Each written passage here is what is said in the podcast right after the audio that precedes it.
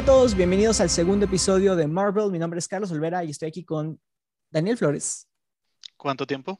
Luis Moncada What it do, son? y Chus Dávalos. ¿Qué onda? ¿Qué onda? Raza, ojalá les haya gustado el primer capítulo que sacamos. Estos, estos tres capítulos van a salir en, en bonche, entonces se los pueden aventar así seguidos y nos pueden decir qué les gustó. Eh, y sí, hoy vamos a hablar del segundo capítulo de Winter and the Falcon Soldier. Entonces, Falcon and the Winter Ah, Soldier. Algo así va. Ándale, algo así va. Está difícil decirlo. El otro WandaVision, eh, así, salía de la lengua Sí. súper a gusto. Sí, no se acostumbraron. Y este está bien, Falcon and the Winter Soldier. Pero bueno, ¿qué les pareció este? Ya nos dieron un poquito más de insight sobre los personajes que presentaron, sobre Bucky, entonces, no sé, ¿qué, qué tienen para decir de este? Fíjate que este, eh, comparando los dos, fue mi episodio el que más me gustó. Eh, definitivamente no me esperaba todo el, el background que le hacen a otros personajes. O sea, todavía en el primero nos, nos dan todo el, eh, el trasfondo de Bucky y de Sam, pero en este todavía nos, nos dan el de, pues, este John Walker.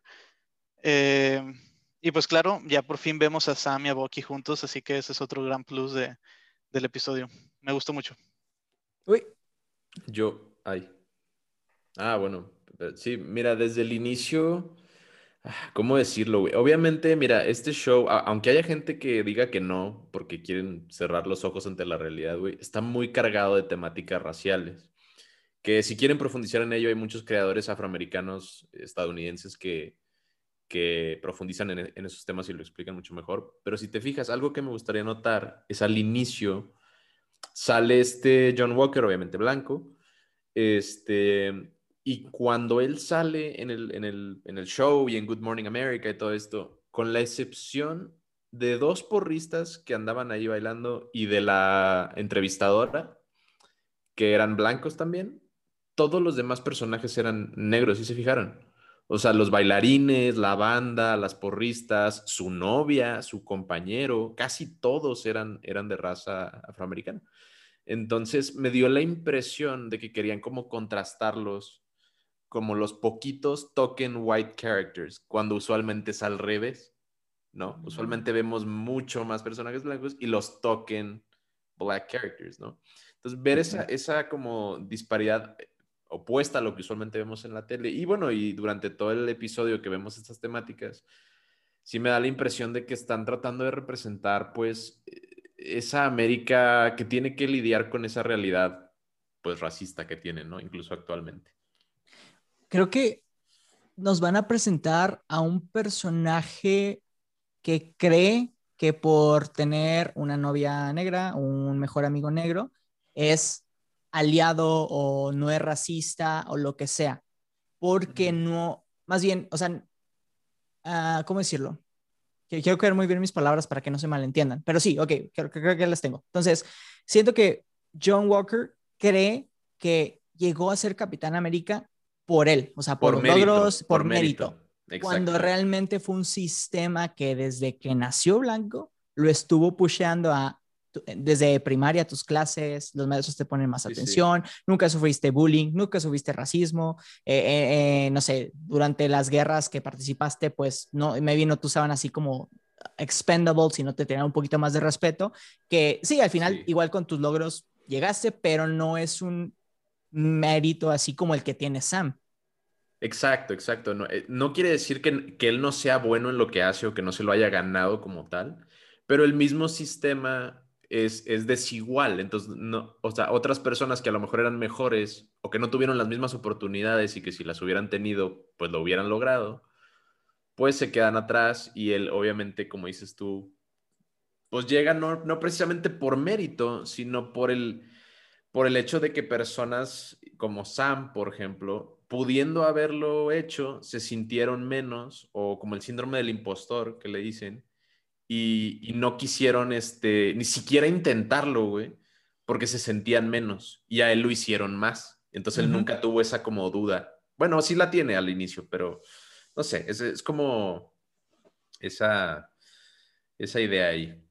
Que está padre porque, digo, tomando en relación todo lo que ha sucedido en Estados Unidos en los últimos años y más que nada en el 2020, con todo lo de Black Lives Matter y lo de George Floyd, te va a presentar Es como el, de Get Out. Siento que Get Out hace algo muy similar, obviamente aquí tétrico y, y, feo, pero donde está esta familia blanca, donde, ah, sí, votamos por Obama y tú y Kyle y no te hacemos caras porque, bueno, pero realmente estaban buscando, o sea, lo estaban viendo como un host, no como un humano, ¿sabes? Como un nuevo carro, de que, ah, necesito un nuevo carro y tú vas a ser, eres mi objeto nuevo, ¿no?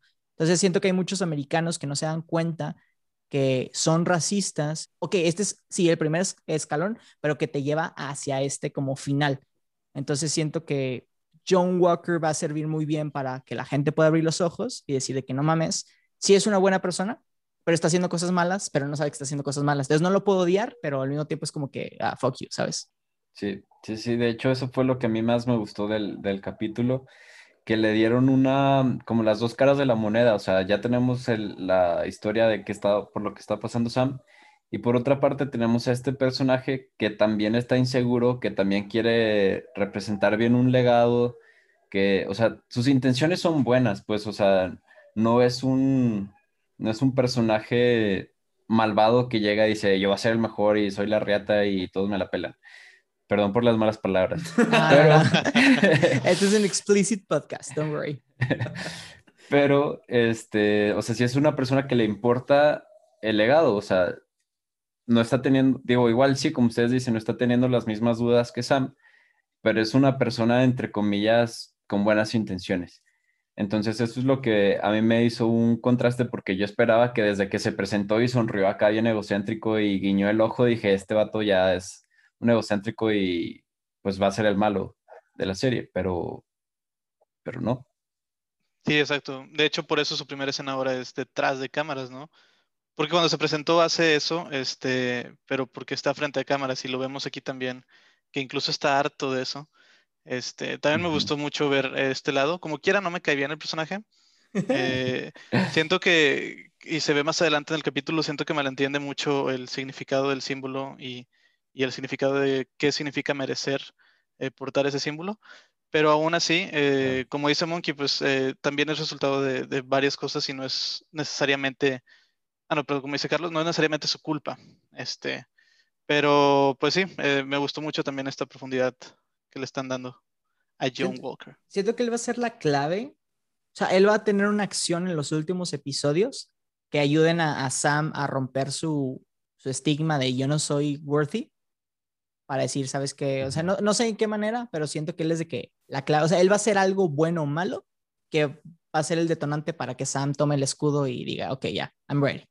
No sé si un sacrificio puede ser. Porque digo, no se ve como la persona, honestamente.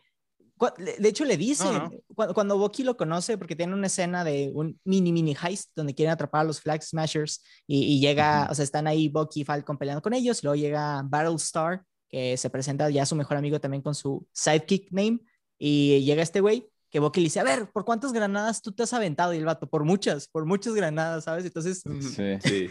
está padre como que Bucky intentando mostrar que no ha hecho lo mismo que Steve, pero oh sorpresa, existen otros soldados que sí se preocupan por cuidar a su país. Pero con dos Exacto. agendas completamente diferentes.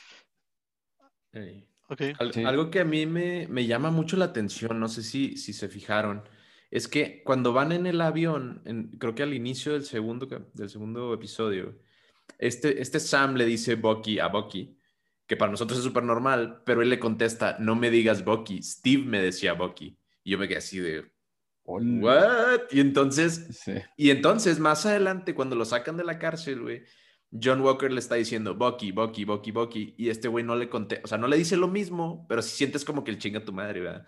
Y entonces. Ahí es donde yo sentí, güey, dos cosas. Número uno, Sam y Bucky están lidiando con la pérdida de Steve, o sea, es un proceso de duelo porque perdieron a un amigo y aparte, Steve era el resistol que los unía a los dos, güey. O sea, esos dos güeyes no eran amigos. O sea, Sí, si, te- si realmente te pones a pensarlo, pues ellos no, nada que ver. O sea, Steve era amigo de los dos, pero ellos dos no eran amigos. Entonces yo creo que aparte de lidiar con el duelo, están lidiando con cómo, cómo entablamos una nueva amistad ahora que nuestro amigo en común ya no está. ¿No? Madres. Y la segunda es cómo lidiamos con este güey que está fingiendo ser nuestro amigo difunto, güey, o nuestro amigo perdido, güey. Y está tratando de gancharnos a nosotros como si fuéramos compas, güey, y nosotros no somos sus compas, güey. O sea, porque les dice el pinche, el, John, ah, ya, ya, lo estoy inventando, madre. el John Walker, güey, les dice de que si voy a ser Capitán América necesito a los compañeros de Steve, o sea, los quiero como tokens de que, de llaverito, güey, nomás para fingir ser el oficial, güey, y estos vatos no se dejan, güey, dicen, nah, pues tú qué, güey, ¿sabes? Ese es el problema principal al que, al que me refería con, con John, o sea, es él está juntando este, piezas que él piensa que lo van a hacer el Capitán América. Que lo van a hacer el, el, oficial, güey. Exactamente. Que le va a dar credibilidad, güey. Autenticidad. Exacto. E incluso la, la escena eh, que mencionaron ahorita en la que él dice que se, aventó sobre cuatro granadas, creo que es muy diferente. Eh, no veo, por ejemplo, al, Capitán Steve nunca eh, presumir ni mencionar eso. Y este güey las está contando. Por ese tipo de detalles yo siento que es... es... Buen punto, güey. Es, una persona, es una persona muy diferente. Y tal vez no sea un villano, pero no lo veo quedándose como un héroe o, mereciendo un símbolo de, Capitán América. Ah, yo creo que lo que dice Monkey es clave, o sea, también es, es como John Walker conoció al Capitán América, pues como un héroe, o sea, como un super soldado, como el ícono. Entonces dice, sí, yo lo he seguido, desde que estoy chico, desde que hizo su primera pelea de no sé qué. Pero es diferente seguir a una persona de lejos que no conoces a como lo conocieron Sam este, y Bucky, que ellos lo conocen como persona, o sea, no, o sea, primero lo conocieron como persona antes de, de como héroe.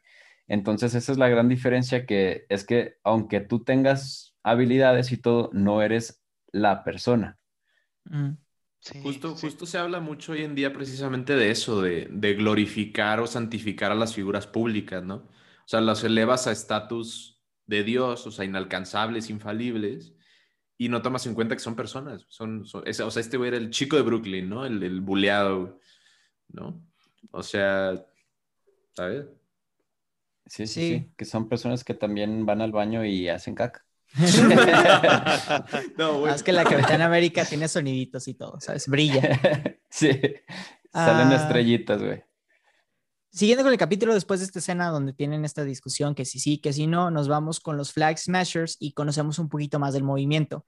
Eh, descubrimos que una de las líderes es esta, no sé si lo ubicaron, pero aparece también la película de Han Solo, es la pelirroja líder de los piratas. Me da mucha risa porque allá es rebelde, aquí también es rebelde, entonces le está quedando. Y en ambas se quita la máscara y aparece su carilla así como de niña buena y hace el shock. No sé, no sé si fue un.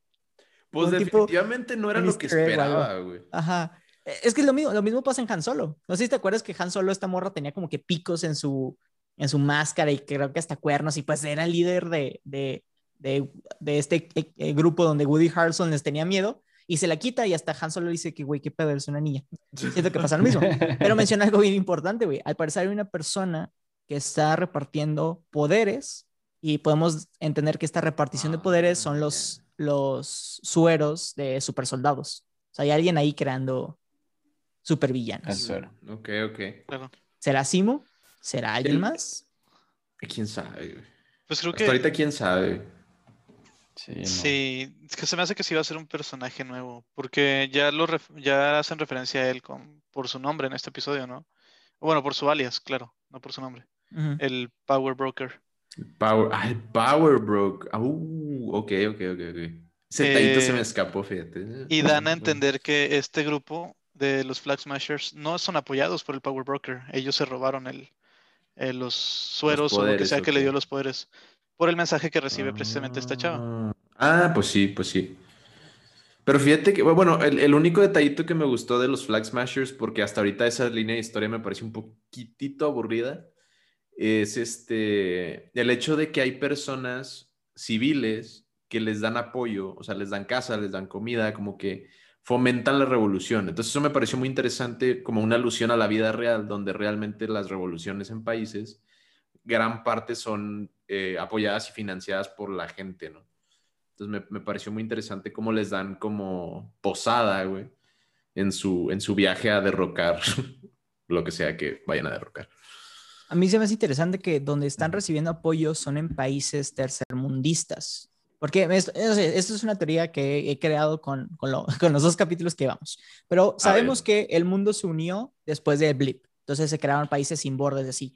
quiero que pensar que por primera vez estos tercer, países tercermundistas no estaban siendo oprimidos por Estados Unidos, por China, por Rusia, lo que sea, porque y empezaron a apoyarlos. Entonces imagínate que eres un país que tu día a día era ser bombardeado y ahora te están dando apoyo y lo que sea. Regresa todo el mundo, regresas a la normalidad y vuelve a ser un país oprimido. Entonces yo sí veo a países tercermundistas diciendo, no, o sea, quiero regresar a un mundo donde ya no sea oprimido. Entonces si tú quieres pelear por no borders, adelante, no flags. Em, sí. Tipo como Sí, y- Sokovia.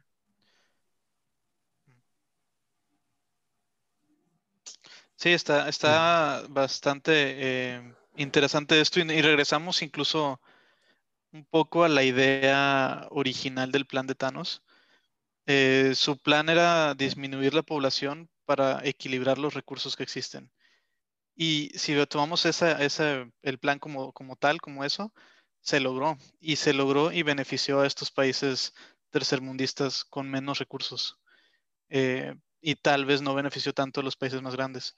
Pero sí, definitivamente puedes ver cómo o por qué están apoyando esta causa.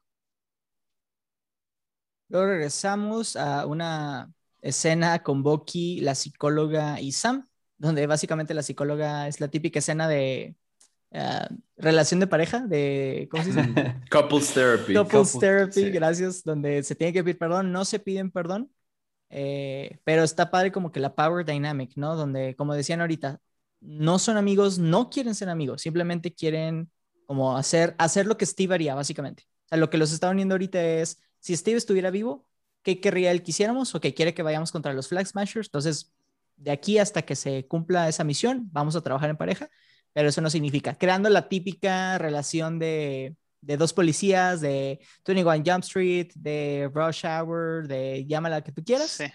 Body cup. Lo, lo peor es que tienen excelente, tienen muy, muy buena química ellos dos, ¿sabes? O sea, no son amigos, claro, pero tienen son, muy, muy son buena química. chidos, son chidos. Sí. Me, me acuerdo mucho de la escena de Civil War, donde están de que los dos sentados en el bochito mientras Steve va a hablar con la, La Con Sharon. con Sharon, güey, y la besa. No, güey, que- pero aparte, aparte se pone, ah, ¿quién? el Bucky se pone en el asiento de atrás y le dice a Sam de que, güey, puedes mover tu asiento el vato, Nel. Y Bucky se mueve al otro asiento. Sí, siento que va a tener No, muy buenos momentos.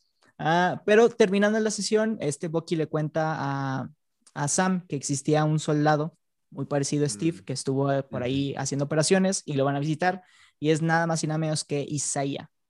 Entonces ahí nos enteramos que Isaiah en los cómics eh, existe este personaje, no fue algo que inventaron, fue un Black Captain America que estuvo operando y que el gobierno traicionó y lo encerró. Entonces, eh, volvemos a los temas raciales, volvemos a, Sí. A eso, a, a la razón por la que John Walker es blanco y, y sus credenciales, yo- ¿no? Yo quiero dar un par de detallitos ahí y, y- y hacer un paralelismo, güey. Yo vi un video en TikTok, obviamente no leí eh, el cómic, pero si, si lo tienen a la mano, definitivamente chequenlo. Eh, se supone que hace cuenta que Isaiah fue una, una, un intento por recrear a Steve Rogers, o sea, recrear el, el suero del super soldado, güey. Y nos dicen que fue más o menos uno de 300 personas afroamericanas en quienes probaron el suero y él fue el único sobreviviente, número uno. Sí. Número Wow. dos, güey, lo tenían operando en secreto, pero nunca le dieron el traje, güey. Entonces tengo entendido que en algún momento él lo toma y lo usa y por eso lo, lo traicionan, lo, lo marcan como un traidor a la patria y lo encierran en la cárcel. Ahora, un la comentario muy acertado, y esto sí salió en la serie, que dice, me encierran, obviamente hacen pruebas conmigo y, e incluso tu gente no terminó conmigo, le dice a Bucky, que después nos dice que su gente era Hydra. Me da la impresión de que como en la serie de Shield, Hydra, operando como Shield, lo estuvo visitando en su celda. ¿Sí me explico? O sea, experimentando con él, sacando muestras, etcétera, etcétera. Obviamente nadie lo sabía porque pues no sabían en ese momento, pero era Hydra. Entonces, tanto el gobierno americano le jugó mal y Hydra seguía haciéndole el mal también a la Isaiah, ¿no? Y entonces ya el hecho de que le hayan jugado mal a Sam como a Isaiah en los 40, güey, es, es, es, o sea, es- la historia se repite, güey. es- le hicieron lo mismo, güey. O sea, ¿qué hubiera Sí, pasado? pero- ¿Qué hubiera pasado si Sam no hubiera entregado el escudo, güey? Se lo hubieran quitado, güey. Sí. Lo hubieran metido a la cárcel, güey. Sí, es un, es un gran detalle de que realmente no Yo creo cambiado que, ¿sabes? nada. Que también, ponle tú, si, si ah, Dani y yo vimos una teoría de este güey que decía, tal vez este Joaquín Torres, el que dijimos del capítulo pasado, que era Fal el toma el manto de Falcon en los, en los cómics, puede que él esté trabajando con el gobierno y parte de las misiones que está haciendo con este Sam siempre es ponerle una situación donde se muera o haga algo ilegal como cruzar la, la frontera de Libia, que estuvo a punto de hacerlo en el primer episodio, para extraditarlo, para quitarle su traje y ahora dárselo a, a Joaquín Torres. Y ahora ya tienes a Capitán América y a Falco para seguir Ujú. construyendo tu equipo de, de, superpo- de superhéroes. Sí, sí. Eh, no solamente conocemos a Isaiah, conocemos a su nieto, que ¿quién es tu Monkey? Dani, Dani, que nos diga, porque la neta yo no lo noté al principio, Dani me dijo. Eh, pues su nieto es, creo que sí lo mencionan por nombre, ¿no? El Eli. Eli, Eli o Elijah.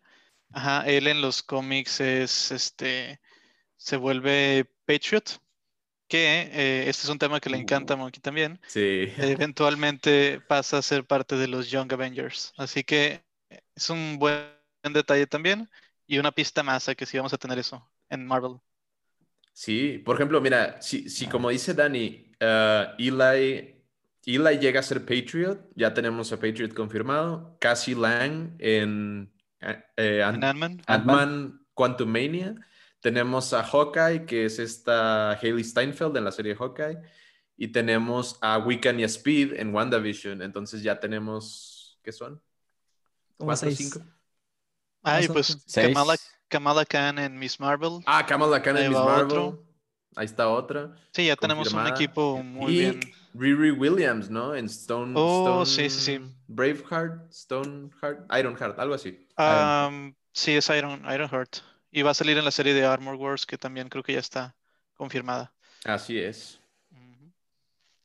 Y después de su visita con Eli, tienen una de las escenas más fuertes en toda la historia de Marvel de racial profiling. No sé cuál es el término en español, pero salen de esta, de la casa. Bucky y, y Sam están peleando, pues, por qué van a hacer siguiente y así. Llega la policía y automáticamente asumen que Sam está agrediendo a Bucky. Intentan salvar a Bucky, levantan sus pistolas. Y si no fuera por el hecho de que fue un Avenger, Se lo llevan. ¿Quién Se lo sabe? lleva. Se lo carga Sí. el payaso. Sí.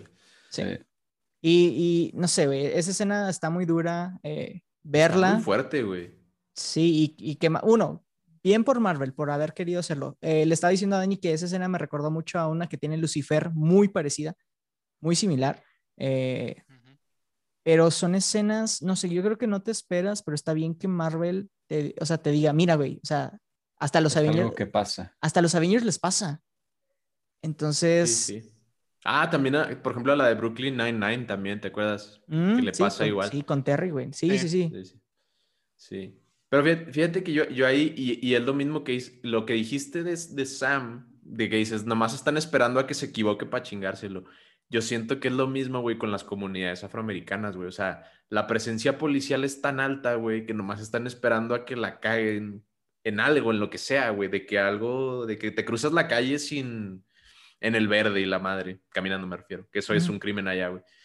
Y ahí mero, güey, te chingan, güey. Y en las comunidades blancas de que te pueden cachar con, no sé, un gallo o lo que sea, y es como, ah, una advertencia, ya no lo hagas, ¿sabes?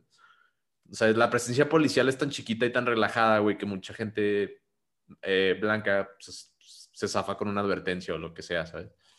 Sí. Y las comunidades latinas y negras, pues no, güey. O sea, tienen que tener mucho cuidado. Yo siento que esas comunidades allá tienen que tener mucho cuidado, güey, porque por cualquier cosita y te truenan. No, pues lo hemos visto. El caso de George Floyd, güey, fue un. Sí, o sea, No hizo nada, literalmente Mm. hizo absolutamente nada malo y lo mataron por, por su color Ajá, porque, porque, fíjate, lo acusan según esto de querer pagar con un cheque falso o algo así. Resulta que no, güey, el cheque era totalmente legit y termina muerto, güey. Por Ah. nada, literal, güey. O sea, Incluso aunque haya sido cierto, ¿no? Incluso aunque haya sido cierto, güey. O sea, no no, respondieron de la manera no, que o debe sea, responder con un ser la, humano. la res- la respuesta es mucho más elevada, güey. O sea, responden con violencia, güey.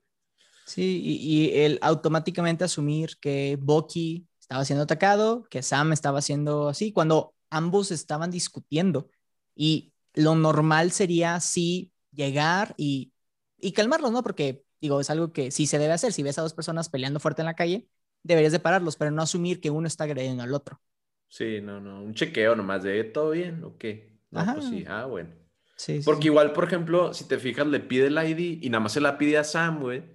Y luego, y luego Bucky, o sea, digo, él no sabe, ¿verdad? Le dice que pues ya, güey, dale el ID. Y Sam de, no, güey, o sea, yo por qué le voy a dar mi ID si yo no hice nada, ¿sabes? Aparte, si se lo hubieran pedido a los dos, dices, bueno, Va.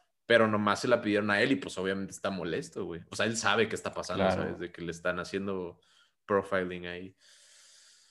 Este es un ejemplo también de, de que, o sea, por la reacción de Bucky, un ejemplo de que a veces hay, somos oblivious, ¿no? A este otro lado de lo que Exacto, vive. exacto. Ujú. Y, y es algo que acaba de suceder también aquí en México. Este, no sé si se enteraron Sí. que mataron a una mujer, igual unos policías en Tulum, por su color de piel, igual. Y pues es algo que, que está sucediendo en, en todas partes y está bien que se esté haciendo conciencia sobre ello. Sí, y Sí. no, y de hecho lo, lo mismo, porque era, fue exactamente lo mismo, o sea, la misma si- situación de respuesta policial que le pasó a George Floyd en Estados Unidos, li- literalmente lo mismo, y casualmente era una mujer centroamericana, güey, o sea, no era nacional, y pues dices, vuelves a lo mismo, güey, o sea, ¿qué tipo de respuesta policial estás dando, güey, cuando una mujer, sea cual sea lo que estaba haciendo, güey, no importa, pues termina muerta en, en custodia policial, güey, o sea, ¿qué hiciste? Qué pedo. O sea, no me chingues, güey.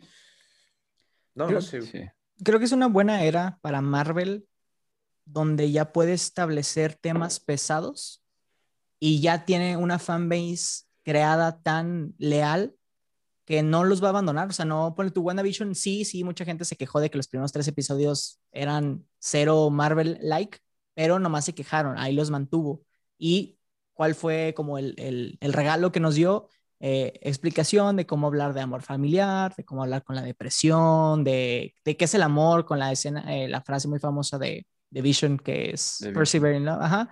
Eh, y ahora con Winter Soldier pueden meter temas de gobiernos, de militares y de racismo y pues que la gente, o sea, meterse en temas más deep porque ya, ya creo que Marvel pasó la escena de piu, piu, piu, rayos y, y millones de minions, Sí, eh, ¿cómo era? Disposable Army. El ejército puede- desechable de secuaces. Sí, porque bueno, me imagino que Loki va a ser, bueno, no, olvídalo, Loki no puede ser porque no es el Loki que perdió a toda su familia, es el Loki que toda su familia está todavía viva, entonces maybe él no, pero me imagino que Hawkeye, pues, va a hablar mucho del amor de familia y cómo, cómo pasar, no sé, maybe se mete mucho en los temas típicos de, ah, como, no sé, tanto que yo como papá, papá quiero que hagas lo mismo que, que yo, tú como Sí. hija, o contrario, de que no, hija, no quiero que te vuelvas una superheroína porque conozco todo. Entonces, como que digo, te- temas así de coming of age, ¿no? Que también pueden venir con, con lo de Young Avengers. Igual, igual es, ese, es, ese- es la misma línea de, de idea con, con lo de Sam y, s- y su negocio familiar de su papá, que es que el Hawkeye, o sea, hija con Hawkeye papá, este, este tema de pasar el legado, ¿no? De continuar el legado. Y, y también, pues, de, yo siento también, Hawkeye también le duele un chorro, güey, que pues él en los cinco años, güey, pues se volvió running.